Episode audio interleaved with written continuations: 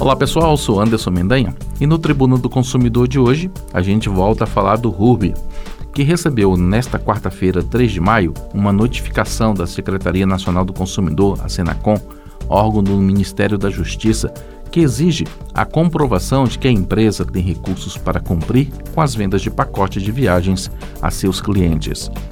No dia 24 de abril, a Senacom abriu um processo administrativo para apurar a conduta da empresa, nesse caso, o prazo para manifestação da empresa é de 20 dias.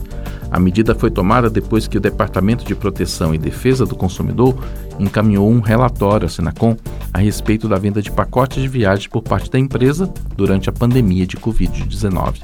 De acordo com o departamento, a URB vendeu pacotes sem se preocupar em reunir condições efetivas ou lastro financeiro para o cumprimento de suas obrigações contratuais correspondentes.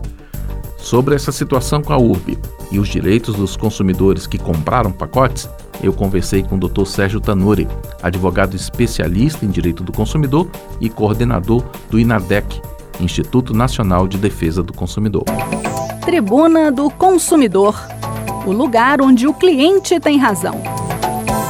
E a gente recebe mais uma vez aqui no Tribuna do Consumidor o Dr. Tanuri, para a gente falar um pouco sobre direitos do consumidor. Dr. Tanuri, bem-vindo. Olá, tudo bem, Anderson? Prazer novamente estar falando na Rádio Senado para o Tribuna do Consumidor. Dr. Tanuri, vamos começar falando um pouquinho aí do antigo hotel urbano, o Ruby, que vem aí numa situação complicada com os consumidores, é, gente que marcou passagem não conseguiu viajar, que não encontrou hotel, Senacom já entrou no caminho, muitas reclamações e agora começaram as ações coletivas. Doutor Tanuri, o que, que o nosso consumidor, o que, que o nosso ouvinte tem que ficar atento num caso como esse? Primeiro, antes de tudo, é evitar casos como esse. E esse caso do hotel urbano, do antigo hotel urbano, que é a plataforma URB, ele poderia ter sido evitado se houvesse a questão da pesquisa antes da compra. Por quê?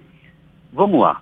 É, o URB, né, antigo hotel urbano, ele oferecia clientes viagens né, com pacotes promocionais desde que sejam em datas flexíveis.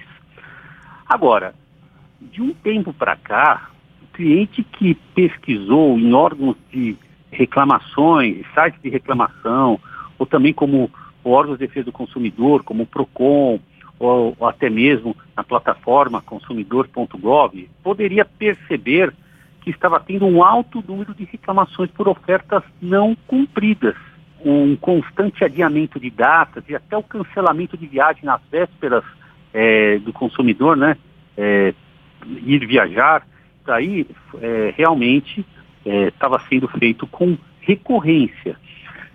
dessa forma, a melhor dica possível é evitar cair em situações como essa, pesquisando a reputação, a credibilidade do fornecedor. Isso é a primeira dica. Agora, quem já está nessa, quem já está com um pacote, quem já tem um crédito, é, tem o direito sim de exigir o cumprimento da oferta, porque quando a gente fala de oferta, estamos falando do artigo 35 do Código de Defesa do Consumidor, que é muito claro. Prometeu, tem que cumprir, entende? Senão, o consumidor, veja, o, o, o, consumidor ele pode exigir do fornecedor o cumprimento forçado da obrigação, dos termos da oferta, apresentação publicidade, ou desfazer o contrato com direito a receber o valor pago com correção e ser indenizado por eventuais perdas e danos.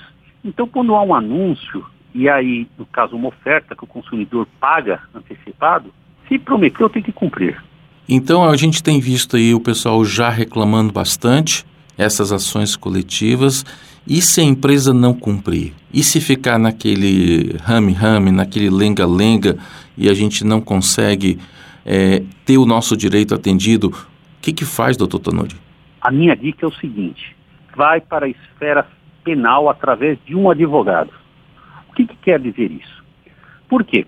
A partir do momento né, é, que existe aí a questão de todo é, o trâmite legal, da questão do reembolso, o Senacom já entrou na parada, tem ação coletiva, é, inclusive aí é, pedindo dinheiro de volta. Mas a questão, eu creio que aquele que se sente lesado deve, através do advogado, ir para a esfera penal. Por quê? É, eu vejo, pelo menos aí, é, uma infração é, a três dispositivos. Primeiro, o artigo 66 do Código de Defesa do Consumidor, ele foi claramente descumprido, foi prometido algo que não, não foi cumprido. Então, isso daí já caracteriza é, um crime, tá? Que, que pode acarretar detenção de três meses a um ano e multa, porque houve afirmação falsa e enganosa. Havendo afirmação falsa e enganosa por parte do aplicativo, as autoridades podem averiguar aí se houve é, o crime de defesa do consumidor e imputar essa pena. Também, caso não haja a vontade do fornecedor é, em resolver o problema e tiver uma, uma recusa em devolver o dinheiro, dinheiro pago pelo consumidor que pagou pelo pacote, não teve o serviço prestado, aí as autoridades elas devem averiguar um suposto crime de estelionato, que é o artigo 171 do Código Penal, que trata desse tema. Então as autoridades podem também averiguar aí se houve aí uma obtenção de vantagem ilícita em prejuízo alheio. E tem também a questão da nota fiscal. Eu tenho visto pessoas falando que pagaram para o aplicativo com a promessa de ter a reserva é, de uma via, é, de um hotel, é, de um pacote, e não aconteceu isso. Então, veja, é, as pessoas pagaram e não houve a emissão é, da nota fiscal, que também aí é um crime é, fazendário, aí, um crime contra a ordem tributária que deve ser averiguado. Essas, esses crimes supostos ilícitos aí, supostas infrações penais devem ser investigadas por autoridades e, no caso, uma vez comprovadas, é, acarretarem as devidas punições. Para a gente finalizar esse assunto, é possível entrar na justiça sem a nota fiscal, só com aqueles documentos do, da compra inicial do pacote, da passagem ou algo assim? Veja, a nota fiscal é documento essencial e ela é prova. E é obrigação é, do fornecedor emitir a nota fiscal, porque senão, como eu já disse, de acordo com a Lei 8.137 de 90, constitui crime contra a ordem tributária, ou seja, se negar a emitir é, nota fiscal sobre qualquer venda. Lógico, se a pessoa tiver comprovante de pagamento, seja através de um recibo, se fez através do site, gera uhum. algum tipo de comprovante. Com esse comprovante, com a fatura da nota fiscal que pagou aquilo, dá também para provar que tem o direito aí ao ressarcimento. Doutor Tanuri, obrigado mais uma vez pela conversa aqui conosco no Tribuna do Consumidor e fica o convite para o senhor voltar outras vezes. Até a próxima. Anderson, muito obrigado por estar participando do Tribuna do Consumidor, na Rádio Senado. É um prazer estar falando para esse público maravilhoso e conte com a gente quando o assunto for defesa do consumidor. Um abraço. E o Tribuna do Consumidor de hoje vai ficando por aqui.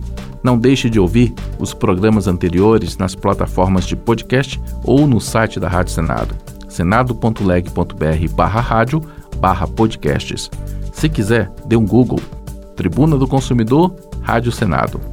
Um grande abraço e até o próximo programa. Tribuna do Consumidor, o lugar onde o cliente tem razão.